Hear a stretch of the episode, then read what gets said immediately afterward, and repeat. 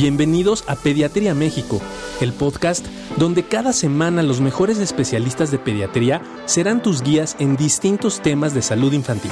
Comenzamos.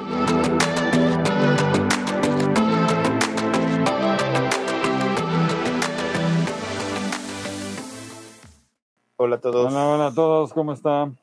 Pues queremos felicitar sobre todo al gran equipo de radiología que tenemos en el Hospital Infantil de México, liderado por la doctora Pilar Díez, la jefa. Entonces, ahora, aquí es súper interesante porque yo quisiera empezar, ¿no? Dale, ¿Cuáles, dale. ¿Cuáles son como las grandes diferencias entre la tomografía En Monterrey, el doctor Monterrey, Garza. el doctor Garza, el doctor Arturo Garza, excelente y extraordinario médico.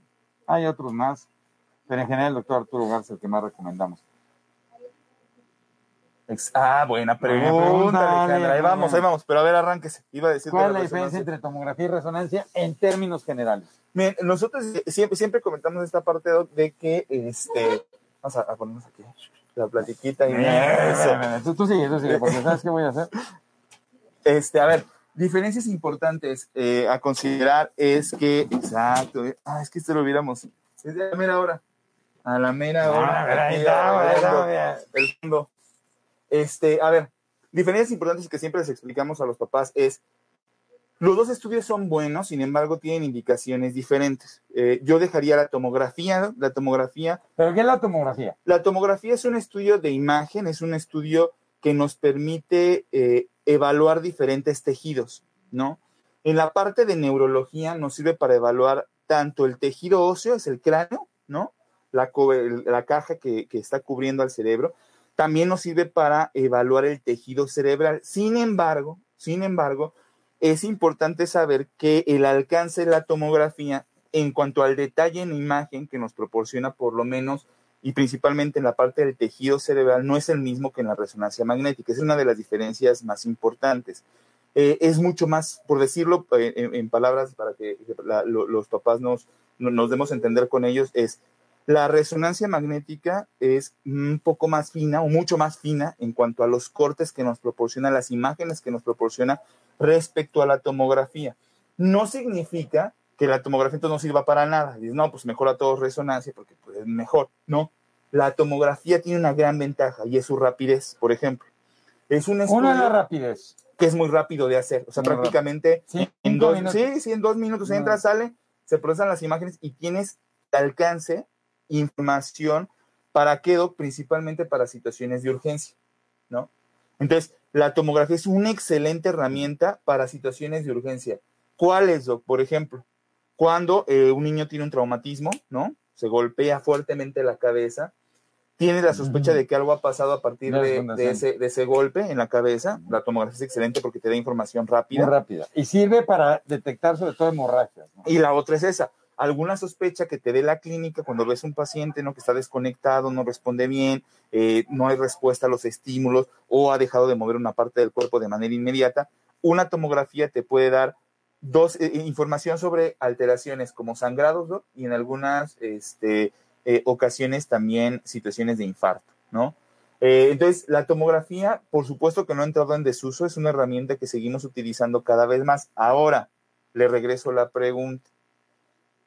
¿Por qué en los abordajes de los padecimientos neurológicos en general, hablo en general, ya no en Ah. urgencias, preferimos una resonancia? Porque es mucho más fina, tú lo dijiste.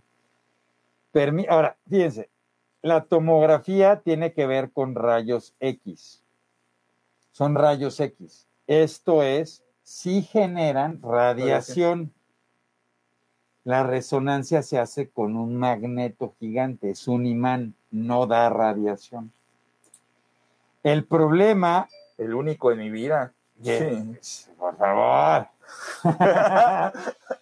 lo interesante, Ale, lo interesante, Betty, es que el problema es que al ser un imán, si tengo metal, esto genera un halo, genera un problema porque el imán va a jalar el metal.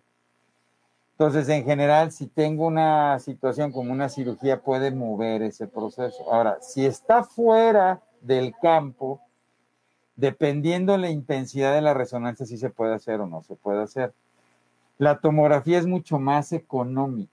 Sí. mucho más barata, 10 a 1 probablemente Sí, que la resonancia. Sí, sí. La resonancia es un estudio que diferencia, como decías, de la tomografía, que dura 10, 5 minutos, la resonancia dura de 40 a una hora. El tubo es más mucho- rápido, ya más rápido. Es más rápido. Ya es más el rápido. tubo es más grande. Por lo tanto, normalmente en la resonancia los chicos o los adultos se sienten con más claustrofobia que en la tomografía, que ya nada más es un cilindro más pequeño. Y la otra es que la resonancia no ve bien hueso, no ve hueso. Entonces, No lo pedimos para hueso. no, entonces, si yo necesito ver en estos pequeños, ¿no? Aparte de urgencias, que me lo puede hacer muy rápido. Buenos días, Elvira. Sí, Exacto. sí. Ahora, ¿qué pasa con el metal? Independientemente de lo que decía el doctor Barragán, porque ahí nos preguntaban de los brackets, por ejemplo, niños que tienen brackets, que tienen tratamientos de ortodoncia, que tienen aparatos, ¿no? Y que de repente les mandan a hacer una resonancia y te dicen, no se puede hacer por los aparatos. Entonces, independientemente de lo que decía el doc, que eso podría, bueno, mover el aparato por el imán, también la imagen, doc, se contamina, ¿no? Porque el, el metal O sea, brilla, brilla mucho, mucho. por decirlo de alguna manera, entonces nos dejaría ver como nada, todo blanco, ¿no? Es un halo blanco, entonces ya no te deja apreciar de forma adecuada la eh, estructura, las estructuras que te estás evaluando a través de resonancia magnética, que es muy importante. Ahora, sí es una realidad, que en las últimas fechas, en los últimos tiempos, sí preferimos resonancia magnética sobre tomografía para el abordaje de, de- diversos pacientes. Por ahí decían, a Damián le hicieron una resonancia cuando le diagnosticaron por primera vez displasia cerebral con paquigiria frontal.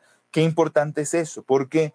Porque es una realidad que la resonancia magnética sí nos permite apreciar muchos detalles que puede que la tomografía pase No por se algo, ven, no, se, ven. ven. Es que No son cortes muy gruesos, ¿no? Son cortes muy Aunque ya gruesos. la, la tomografía ha mejorado y avanzado mucho, son cortes muy gruesos, entonces no me permite ver esa finura. Además, la resonancia puede contrastar los diferentes tejidos, la tomografía no. Claro. Y, y dentro de los... de Ahora, ¿se puede hacer a cualquier edad la tomografía o la resonancia? Sí, a cualquier edad. Depende de un peso específico. Eh, no depende de un peso específico. No depende del peso, no depende para- de la edad. Lo, lo hemos comentado muchas veces, o sea, hay estudios de resonancia magnética eh, in- inútero.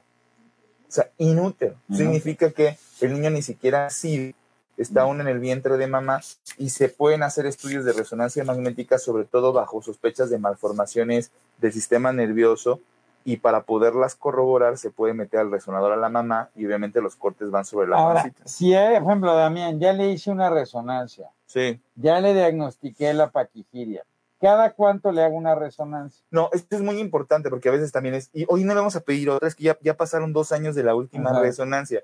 Depende mucho del padecimiento, depende del diagnóstico.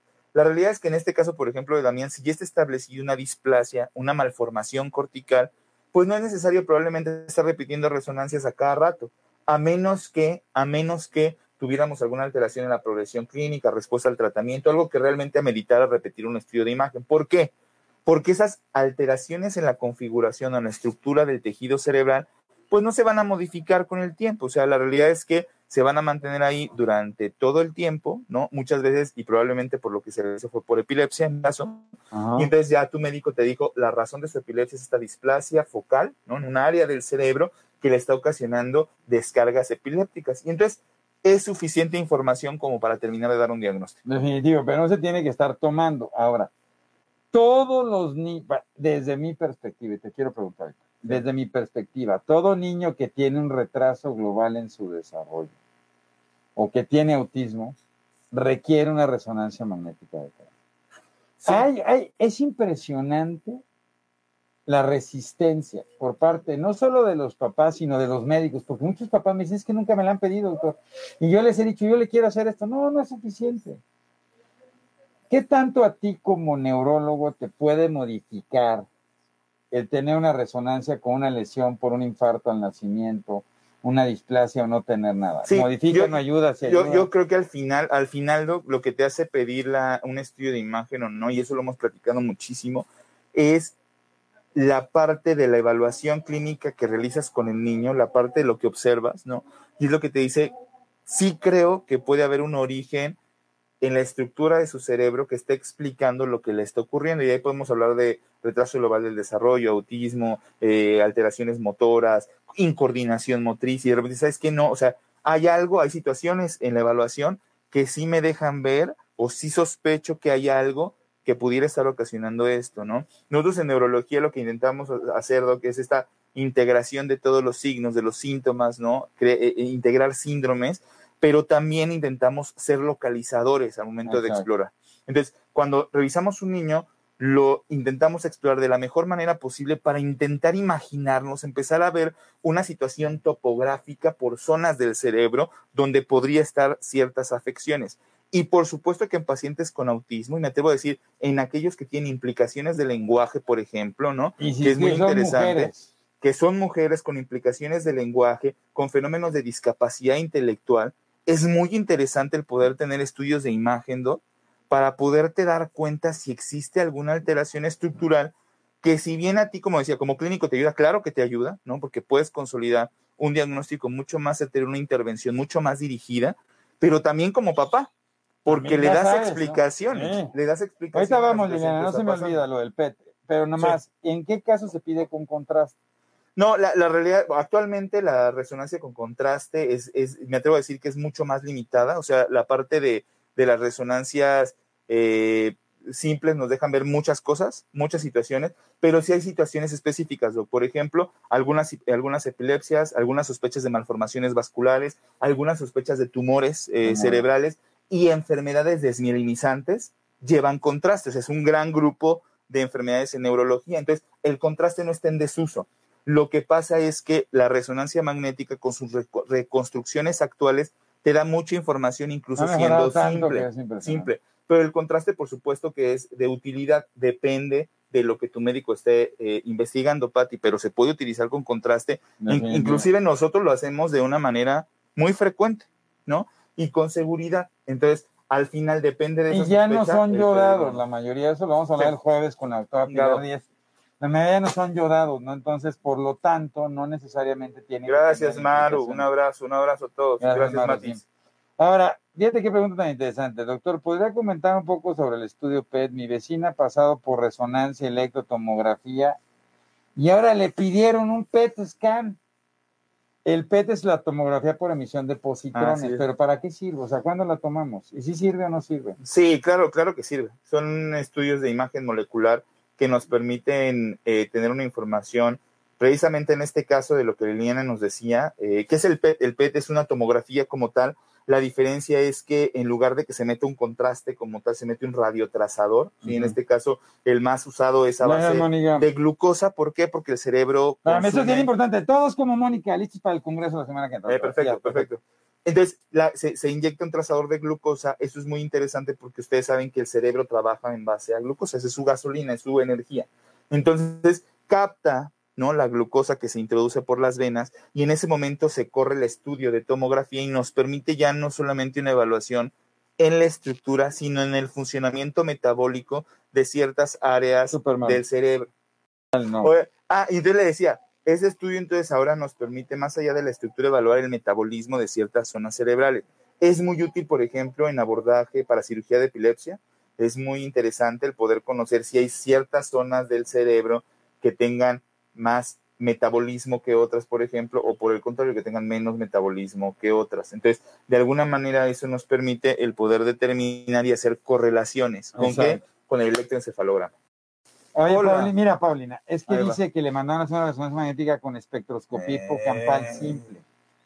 Definitivamente la, la espectroscopía, pues no es un estudio tan especial, ¿no? Especializado. No, no, de hecho se tendría, y, es parte de la resonancia. Es parte de la resonancia y no es tan especializado. Y normalmente si tienes una descarga y las crisis parecen ser de la región hipocampal, se puede hacer abdón. Abdón, próximo residente de neurología pediátrica a partir de marzo. Ya te estaremos esperando aquí desde, desde Perú. Viene el abdón, qué emoción. Ahora, ¿Qué tan rápido tengo que hacer la resonancia o no? Porque de repente dicen, necesito un estudio de resonancia. Depende para qué. Así es. Si estoy pensando en que hay una situación donde por cuestiones agudas perdí funcionamiento de movimiento, pensamiento, lenguaje, se tiene que hacer a la brevedad. Cuando estoy pensando en un trastorno del neurodesarrollo, en términos generales, me puedo tardar algunas semanas. Sí, claro. Hay situaciones donde, por ejemplo, yo me atrevo a decir epilepsia o trastornos motores, donde la resonancia sí se intenta hacer lo más rápido que se pueda, ¿no? Hay otros padecimientos donde a lo mejor puedes esperar un poco, un poco más. Eh, nada más regresando a eso que decía, eh, la espectroscopía es muy útil, no se puede tampoco desechar esa posibilidad de hacer espectroscopía. Eh, ¿Para qué es? Nos permite analizar ciertas sustancias del cerebro a través de resonancia magnética. Esto nos grafica en picos las sustancias y nos permite orientarnos a si existen o no alteraciones en esas zonas del cerebro que pudieran estar ocasionando epilepsia, por ejemplo. Es muy interesante, pero también tumores, pero también algunas otras situaciones a través de espectroscopía. Es muy interesante. Es muy, interesante. Mira, eh, Gaby, el jueves vamos a pasar unas imágenes para ver las diferencias en diferentes trastornos del neurodesarrollo. No, y como decíamos, el contraste, diré en general, no es tan necesario, a menos de que esté pensando en una situación muy específica tumores o algunos procesos de Hola, Gris. Muchas veces las mamás te dicen, Doc, es que cuesta mucho, mucho dinero la resonancia, mejor le hago una tomografía. No, no vale la pena hacer un estudio que no me va a dar el suficiente información. Y cuando dice ahí cada tres años, por ejemplo, dice Gris, se resonancia cada tres años. Entonces, la verdad es que no es necesario. ¿eh? O sea, no, no. Híjole, es, es, extremadamente raro que eso pase. Existen algunas condiciones, ahora vamos a hablar puntualmente, por ejemplo, esclerosis tuberosa. Complejo de esclerosis tuberosa. Ahí, ahí ¿qué pasa, Doc? Hay túberes corticales, hay lesiones subependimarias. Eh, no, y que van a ir saliendo más. Son, son lesiones, pues, en el cerebro, exactamente. Que por el tipo de enfermedad, el componente genético de la misma y la evolución, pueden ir desarrollando nuevas lesiones. Entonces, ahí sí es necesario lo mejor estar pidiendo eventualmente una nueva imagen para ver que todo esté bien. Ese es un ejemplo. Segundo ejemplo, enfermedades desmielinizantes o inmunológicas. Ahí sí necesitamos pedir imágenes, ¿no? Y lo vivimos constantemente, tanto acá como en el consultorio, en niños que tuvieron un episodio, es aparecen lesiones en la imagen, das tratamiento y de repente si tienes que pedir una resonancia para ver qué pasaron con esas lesiones. Exacto, y de repente pides otra, ¿no? Múltiple o encefalomielitis diseminada aguda, EMDA, otras cosas. Ahí está Gris, ándale pues, o sea, ahí está la explicación, ¿te das cuenta? Ah, estamos adivinos. ¿Se puede dar por lesiones? No. Ahora, Eva, fíjate qué interesante. Se puede dar por ir a las Chivas o a la América que ya es una especie ahí de lesión. lesión severa cortical. No, fíjate que es muy interesante. Los trastornos del neurodesarrollo en general, el único que no requiere imagen es el trastorno por déficit de atención. Ahora, la atención es una de las funciones que depende de la integridad del sistema nervioso central. Entonces, si yo tengo un infarto en la región que regula mi atención, ya a mi edad yo soy un sujeto de riesgo, entonces si me da un infarto, puedo estar inatento por un infarto cerebral. en niños eso en general no sucede. Lo interesante aquí, lo más importante es que este, en la mayoría de otros trastornos, trastornos motores, trastornos en el desarrollo del lenguaje, trastorno del espectro autista, trastorno sensorial, hay una alta posibilidad de que de repente el niño tenga una lesión, sobre todo cuando hay factores de riesgo. No solo la exploración, me decía Juan Carlos, sino a través de la consulta. Cuando uno pregunta, lo que trata de detectar son factores de riesgo. Ay, doctor, pues yo nomás tuve tres amenazas de, de, parto pretérmino, de aborto, pero ya. Y fue todo fue todo. Ese es un factor de riesgo. Entonces, si mi hijo tiene un problema del desarrollo, claro, después de la evaluación. Así es. Y detecto situaciones que pueden ser explicadas por una alteración de ese tipo, requerimos una resonancia. Totalmente. Lo cual no solo me ayuda para el, el tratamiento, sino el pronóstico, ¿no? yo, claro. Y eso es entender muchas cosas, ¿no? Eh, hay, hay algunas otras herramientas que no podemos dejar pasar por alto, que actualmente, por ejemplo, eh, vamos, eh, se prefiere sobre todo en hospitales de, alta especialidad ya el uso de resonancia magnética o de, tomografía, pero por ejemplo, el gran uso que se le puede dar al ultrasonido es importante en pacientes principalmente recién nacidos, donde se puede hacer ultrasonido a través de su cabecita porque pues, todavía tiene las molleritas, ¿no? Como lo conocemos, la fontanela más amplia y a través de ahí se puede poner el transductor y entonces observar de forma adecuada ciertas zonas cerebrales. Pero, por ejemplo, si mi hijo tiene siete meses, no mueve una parte de su cuerpo, pues mucha gente le manda hacer un ultrasonido, no, van a ver nada. necesito una resonancia magnética. Esa es la idea de ir con un especialista que te ayude a elegir el mejor estudio. Qué bueno y que, comentes. ¿no? Qué bueno. Ya, ahí quiero hacer un, un- un paréntesis bien importante. De repente muchas personas nos dicen, es que doctor, a ver, dígame qué tengo que llevar para la consulta, ¿no? ¿Qué le hago? Ya le hago una resonancia, le lle- adelanto las ¿cómo le voy adelantando para que usted no vaya y luego me pida a ver qué necesitamos? No, no, no, a ver, lo más, o sea, no evaluamos resonancias magnéticas, Ajá. evaluamos al- a los hijos de Jess, a los hijos de Abigail, a los hijos de Mate, de Ale, de Brenda, a los hijos. Eso es lo que evaluamos, evaluamos a los niños, los exploramos, los revisamos y respecto a lo que observemos, recomendamos el uso o no de ciertos estudios, pero no anticipamos esta parte. Ah, sí, mire, ya de entrada, ¿no? Para mi consulta necesito que me llegue resonancia magnética, electroencefalograma. de ma- mapeo ultrasonido mapeo ultrasonido de y esos. constancias de primera comunión. Exacto. Ah, la constancia es muy importante, la primera comunión, para saber si ya no trae el dardo. Exacto. Y ya No, con eso. Es que, de veras, es bien importante evaluarlos y sobre eso poder plantear. No lo sé, Iré, pero depende mucho de lo que te haya dicho tu neurólogo. Claro, o si se está sospechando a lo mejor Jiren alguna displasia, tuberosa también ahí puede ser. Oye, estudio. Yes Granados, ¿existe alguna relación entre el desarrollo del cerebro y la aparición de trastorno límite de la personalidad? En cuanto a volumen, no. En cuanto a desarrollo, sí. Recordando que el último momento de especialización de nuestro cerebro es la adolescencia. Se van a conectar muchas de las funciones que no tenemos, análisis, juicio. Órale, Alejandra, está chido. Lo vamos a hacer porque estamos trabajando sobre estimulación eléctrica transcranial. Lo haremos. Quieren un live de, de modulación, neuromodulación. Y también en Bueno, el es que- es Congreso. que está tomando neuromodulación. Ah, por eso quieren. En el sí está actuando sí, en el neuromodulación Congreso nos vamos a. Vamos con a nosotros en cerebros en desarrollo. Vamos a echar una platiquita en el Y va a haber una plática para Así papás es. de neuroestimulación. Entonces ahí lo puedes De todo ver esto y que se hablemos. conoce neuromodulación, ¿no? Eh, Estimulación magnética transcranial. Todo lo que es tratamiento alternativo, debemos hacer una plática de eso. Después del Va, Congreso la. Ya están. Hola, Bueno, mi hija de tres años tomó la motrigina por dos semanas, pero le causó alergia. Se la suspendimos. Eh, ok, no. Sugerencias de tratamiento no podemos dar, Ana, Cristina.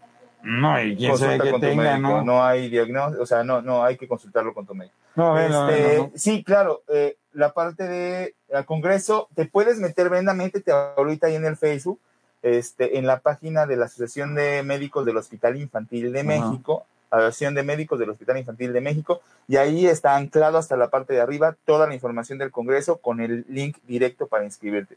Mi bebé está con el doctor Barragán en neuromodulación, va súper. Qué bueno, qué bueno, Ale, que te, que te Bueno, ahí vamos, ahí vamos, ahí vamos. Saludos desde Monterrey, el mejor neurólogo pediatra del universo, de toda la historia del planeta. Dice Doctor García Ariana. Dice Ariana, doctor, García Beristain, Barragán. no, pero, muchas gracias, te lo agradezco. Qué bárbaro. Hoy, anda, mira. hoy anda volado con los, con saludos. No, les voy a decir una cosa, este, Vengan a Monterrey, invítanos, Eva. Vamos. Ahí vamos una carnita. No, nos deben los de, le mandamos un fuerte saludo y abrazo a los de Power Chair Football, Ah, sí. Y nos siguen ya- invitando a, a- a- nos iban a a- a los. Tigres, al estadio. Tigres Monterrey. Bueno, más les quiero decir una cosa, la verdad es que no somos los mejores, pero sí le echamos todas las ganas del mundo. Sí, eso sí. Eso sí. Tratamos de comprometernos. Por ahí traigo dos o tres personas que han de estar diciendo, Dice, véngase a Monterrey a vivir aquí. Ande. Ya le tienen, ya le tienen No, todo es que. Monterrey está padrísimo. No, ¿eh? precioso. Oiga, Y hemos tenido algunas diferencias con los médicos, algunas. Pero bueno, es oiga, otra cosa. eh, rápido, rapidísimo. Este, vamos a Tuxtla Gutiérrez, vamos a Tuxtla Gutiérrez ¿Cuándo a a hacer evaluaciones de niños con atrofia muscular espinal el 22, del- esa semana del 22 al 26, esa semana de- del 22 de noviembre. Pasando el Congreso. pasando el congreso nos vamos, nos vamos el equipo bueno, del, doctor, este, eh, con el doctor Armijo, nos vamos la doctora Montserrat Jardón, te- una este, terapeuta eh, especializada y su servidor, a hacer evaluaciones sobre atrofia muscular espinal. Si ustedes tienen algún paciente que viva en Chiapas o quiera trasladarse porque le quede cerca Tuxtla, estaremos haciendo evaluaciones. Parece ser que en Teletón, no, no me atrevo todavía a confirmarlo 100%, pero es altamente probable que sea así. Durante esa semana estaremos haciendo evaluaciones para la parte de eh, atrofia muscular espinal. Voy a agradecer a, agradecer a Fundación Teletón todo el apoyo que nos han dado. También les tenemos una super noticia. Y a PAC, gracias. A PAC, también a PAC. Y hashtag ponte en mis zapatos, búsquenlo, hashtag ponte en mis zapatos para todos los niños con parálisis cerebral que hemos venido trabajando muy fuerte, queremos hacer un cambio ¿Todo niño con parálisis cerebral tiene que tener una resonancia magnética? Sí. Claro que sí. Oiga, mi hijo tiene brackets y se los quitan en ocho meses, que se los quiten y se los van a poner, sí. Claro, de hecho hay, hay, hay Oiga, ¿qué tan importante es, no? que se los quiten y se, los, se los quiten y se vuelvan a poner y no hay ningún problema, ¿no? Este, pero, pero sí es importante la resonancia. Betty, también hay BTC en México. En BTC, BTC es una franquicia de neuroestimulación.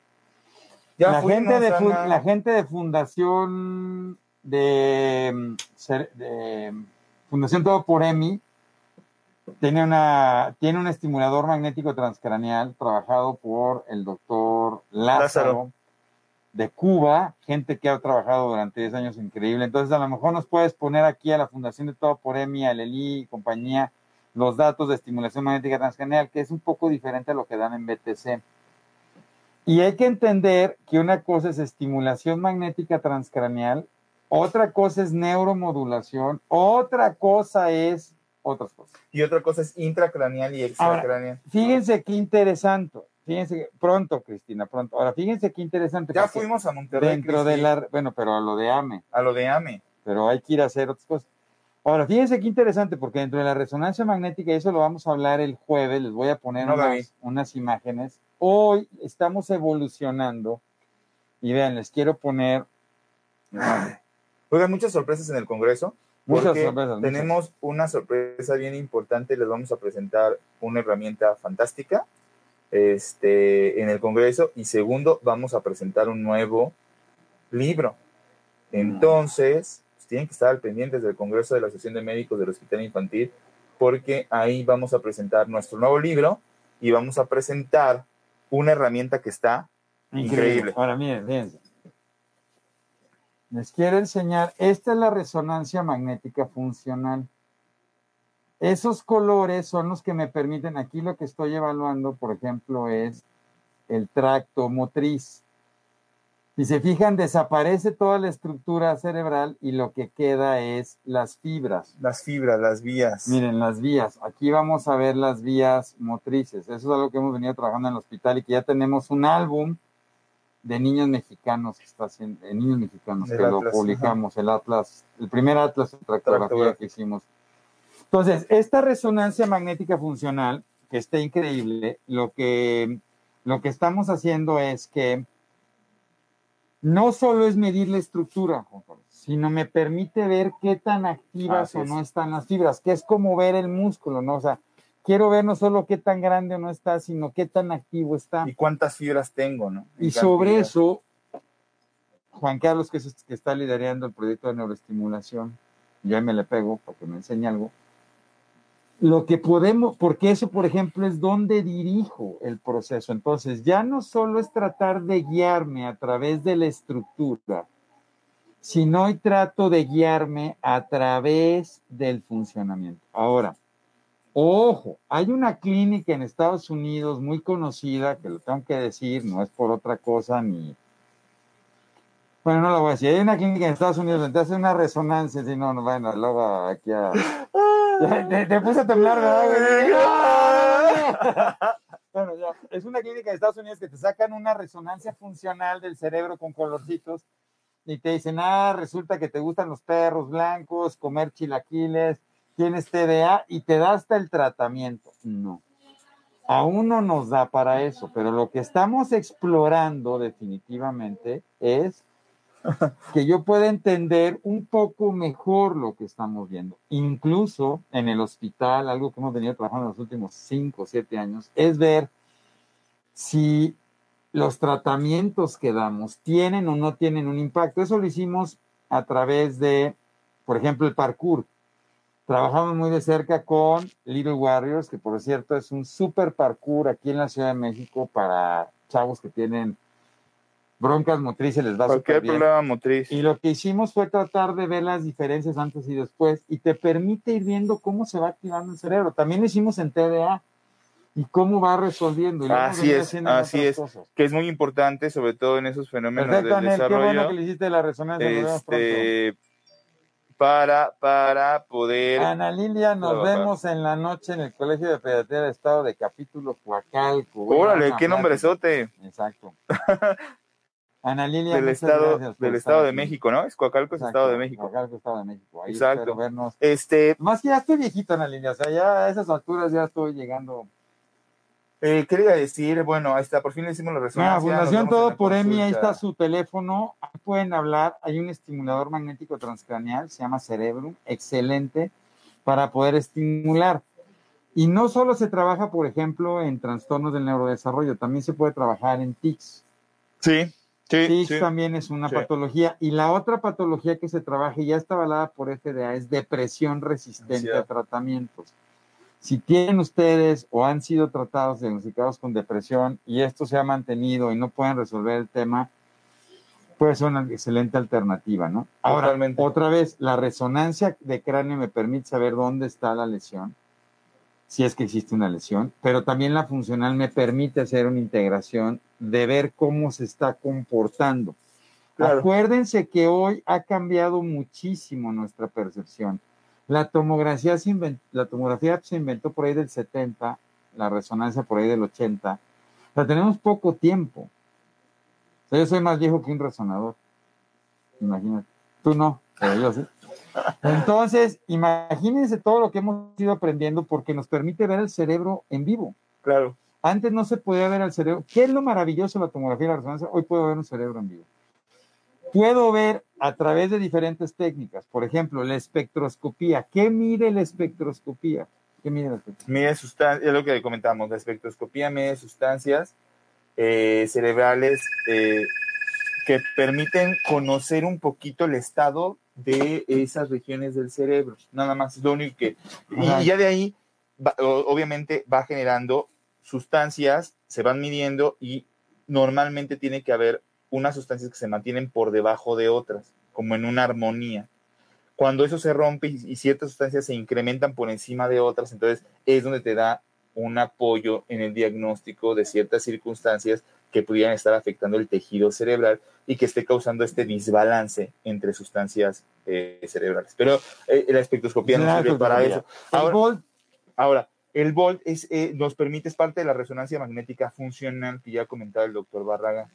Entonces, el volt nos permite, ahí, ahí eh, este, en estado de reposo idealmente, ¿no? Cuando el paciente está acostado haciendo la resonancia magnética, nos permite medir los cambios que existen a través de la cantidad de oxígeno que ingresa al cerebro con un estímulo, con una tarea principalmente, ¿no? O sea, pensar en algo, mover cierta parte del cuerpo, hacer una actividad dentro del resonador que nos permite el poder evaluar este consumo de oxígeno que está teniendo el cerebro y entonces nos da unos mapas increíbles para poder este, eh, conocer la activación del cerebro. Existen otras cosas que también hacemos como volumetría, ¿no? Existen otras como conectometría, que también, que es mucho más especializado. Y luego hay otro que se llama resting state. Fíjense que se dieron cuenta muy interesantemente que el cerebro, aunque ustedes estén, igual que el corazón, el corazón nunca deja de latir, el cerebro nunca deja de trabajar y se está activando constantemente. Entonces, es muy interesante porque eh, que Neurólico. no, neurólico debe ser de un cólico neuronal. No, no sé, Yes, no sé. Bueno, pero por ejemplo, a ver, No ahora, entendimos el- el muchos de diagnóstico, estos, Yes. muchos de estos, bueno, el cerebro está en un, en un estado de reposo.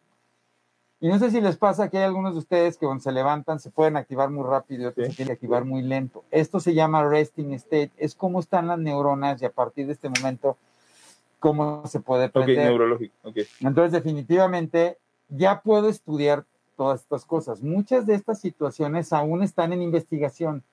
No son estudios que se hacen de manera cotidiana. Mucha gente que lee las investigaciones que hemos hecho de autismo y todo con funcional dice, ¿dónde es el agua?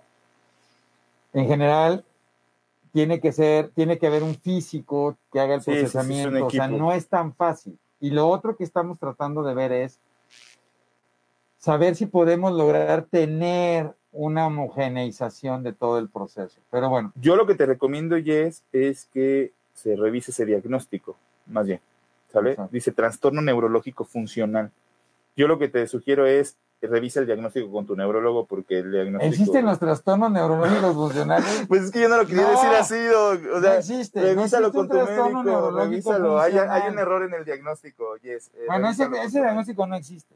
Sí, no, no, no sé a qué se refiere. Los trastornos neurológicos pueden deberse a múltiples situaciones, por cuestiones estructurales, por cuestiones metabólicas, porque a lo mejor yo tengo un problema metabólico dentro de mi cerebro, no tengo un daño como tal en una estructura, no me infarté, pero resulta que mi neurona está dejando de producir una sustancia.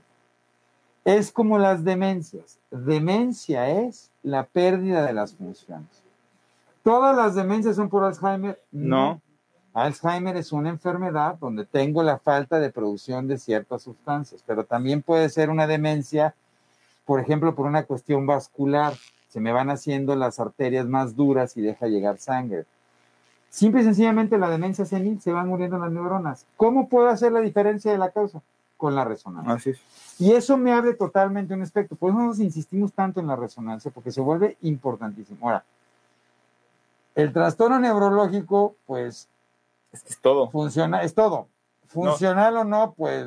mm, E- Eso, Jess... O es si eres funcional. yo, yo, lo que le trastorno. recomiendo es platica con tu Sí. Juan. Carlos y yo y- tenemos trastornos neurológicos, pero somos bastante funcionales, creo. Ah, ah, sí, Oigan, va a salir una aplicación. Vamos a hacer un relanzamiento de nuestra aplicación. Más control en epilepsia, la primera y la única app para pacientes en español en México y Latinoamérica de cerebros en desarrollo para el mundo junto con la Fundación Carlos Slim para la salud. Estamos muy agradecidos por todo el apoyo que nos han dado.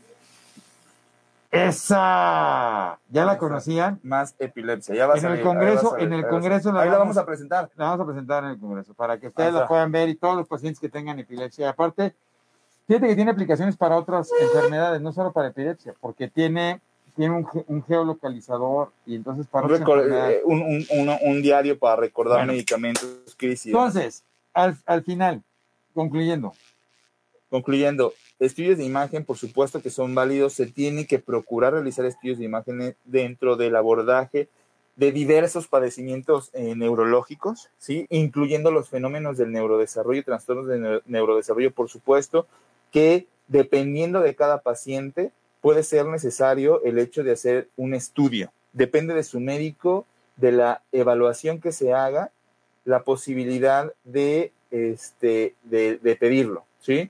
Eh, segundo, son seguros. De repente tenemos mucho miedo por la sedación, ¿no? Que se tiene que dar para los pacientes que van a entrar a resonancia magnética. Los pacientes que entran a resonancia magnética no pueden moverse, ¿no? Tienen que estar quietos para que el estudio realmente valga la pena y no salga movido, ¿no? Eso nos deja ver un estudio de buena calidad, bien hecho. Para eso los niños tienen que dormirse un ratito para poder entrar tranquilos al resonador, no moverse y poder tener la imagen. Hay mucho miedo para realizar ese procedimiento. Sin embargo, lo que les podemos decir es, hay eh, anestesiólogos pediatras que precisamente están dedicados a poder brindar este tipo de sedaciones y anestesia en pacientes pequeños que lo pueden hacer con toda la seguridad del mundo y hoy tenemos resonancias magnéticas en pacientes de días de nacido, de recién nacidos, que no hay ningún problema para poderse hacer el estudio. Entonces, más bien es orientarse con quién puede hacerse el estudio, los mejores lugares disponibles para poder hacer un estudio de ese tipo y que al final eh, no tengan miedo para poderlo realizar. Al contrario, si es necesario dentro del abordaje diagnóstico, hay que hacerlo sin temor si se hace con eh, el personal eh, sanitario profesional y adecuado. Eh, si hay mucho miedo de que no convulsione, no tiene por qué no, convulsionar no en tiene el estudio. convulsionar. No tiene por qué convulsionar. No, los tranquilos. Y cuando, lo- ah, oiga, Es que lo van a sedar, me da mucho miedo que lo ceden. Acuérdense, no lo anestesian, no hay dolor, nada más lo van a dormir. Hay que dormir un ratito y Entonces- entrar al resonador para que no se mueva. Exacto. Nada más. Nada. Eso, entonces creo que sí, o creo que hoy platicamos de esta parte donde las imágenes son necesarias, eh, hay que utilizarlas, eh, la resonancia magnética cada vez, este, No. Si ven ayuno en general, sí se puede tomar su medicación Sí. para la con poquita agua. Con poquita agua. y Sí, ya. y sobre todo, Betty, ahí a lo mejor hay que ver la indicación, si es una indicación para anestesia, bueno, para O la sea, si es sedación, por anestesia, nomás dile al anestesiólogo, oye, su medicamento. le voy a dar su medicamento con un poquito de agua y ya. Y ya, lo que no se vale es comer, comer Si normal. echas unas Este- chilaquiles o un tandora Claro. de- Entonces ya platicamos de esta parte de las imágenes, consúltelas con su, con su neurólogo, con su neurólogo. Eh, no tomen imágenes eh, bajo decisión propia, eh, porque escuché que el vecino, que el primo, que, le- que a mi hermano alguna vez le hicieron una imagen. No, consúltalo primero con tu médico, eso es lo ideal. Primero que te revise, que sepa realmente si existe una necesidad de pedirte un estudio y, y ya, te arrancas con el abordaje que sea necesario, pero consúltalo principalmente con tu eh, neurólogo de confianza, Exacto. de cabecera. Juan Carlos, pues muchas gracias. Nos vemos el jueves. Vamos a hablar de todo lo demás. Este, tiene que verlo tu neurólogo y sobre eso poderlo ver. Nos vemos en el Congreso. Aprovechen, es un gran esfuerzo. Aprovechamos a toda la industria que nos está apoyando, porque este, este Congreso llega gracias a la industria, llega gracias a todos nuestros participantes, ¿no? Este, que no pueden dar una plática ni sugerencia para ustedes, pero ayudan a que estemos una gran cantidad de profesores para que ustedes aprendan más. El Congreso es 100% académico, eso es súper interesante. Por lo Totalmente. tanto, no lleva sesgo ni lleva nada. Entonces, aprovechenlo. Aprovechen. Hay pocas de estas oportunidades, ¿no? Muy poquitas y además también estructuradas, bien hechas eh, y, con un programa académico realmente. Sí, y el año pasado mucha gente dijo que iba a estar con nosotros y la verdad es que el número de papás que esperábamos, ¿no? O sea, yo les decía, ¿no? Tenemos más de 50 mil seguidores en Cerebros, 30 mil en la asociación. Esperábamos que esos 8 mil papás, pues por lo menos estuvieran 10 mil. Y, y no llegamos ni a los mil papás, ¿no? Entonces No. no, desaprovechen el proceso, Claro, ¿no? es Entonces, importante. métanse, Ahí está la, está la invitación. Aprovechenlo, métanse, va a estar disponible también por si de repente es que la chamba es que no me deja por el horario en vivo. No te preocupes, ya con tu registro puedes regresar y ver las pláticas En que se te antojen. Y lo más padre de todo es que no solamente va a ser de neuro, el Congreso va a hablar de diferentes situaciones. Hay una parte de psicología padrísima. Claro, entonces de alguna forma eso este, es muy interesante. No, porque- Andrés Valderrama va a hablar de ansiedad y depresión en la adolescencia, en los chavos. ¿no? No, fantástico, increíble. Estén muy bien, les mandamos un fuerte eh, Con su- sí, ame, pues digo, Trabaja, nomás trabaja. dile al neurólogo, ¿no? ¿Qué está pasando? Exacto, que qué onda. Ah, doctor, una pregunta. ¿El boleto sí es para todo el Congreso? Tienes para que todo comprar el- de, el de papás. El de papás, evidentemente, El porque, porque paramédicos van a pedir el, el la cédula. Perfecto. Nos vemos, mucho. vemos, Ahí los dejamos día, ahí estamos. Dios los Nos bendiga, hasta luego. Esto fue otro episodio de Pediatría México. Y recuerda, los países caminan con los pies de sus niños.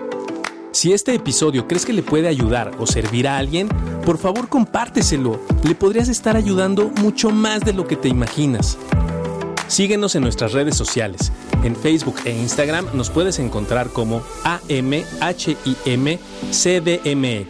AM de Asociación de Médicos, HIM de Hospital Infantil de México y CDMX de Ciudad de México. Nuestra página web es Para cualquier duda o comentario, escríbenos al correo electrónico pediatriamexicopodcast.gmail.com.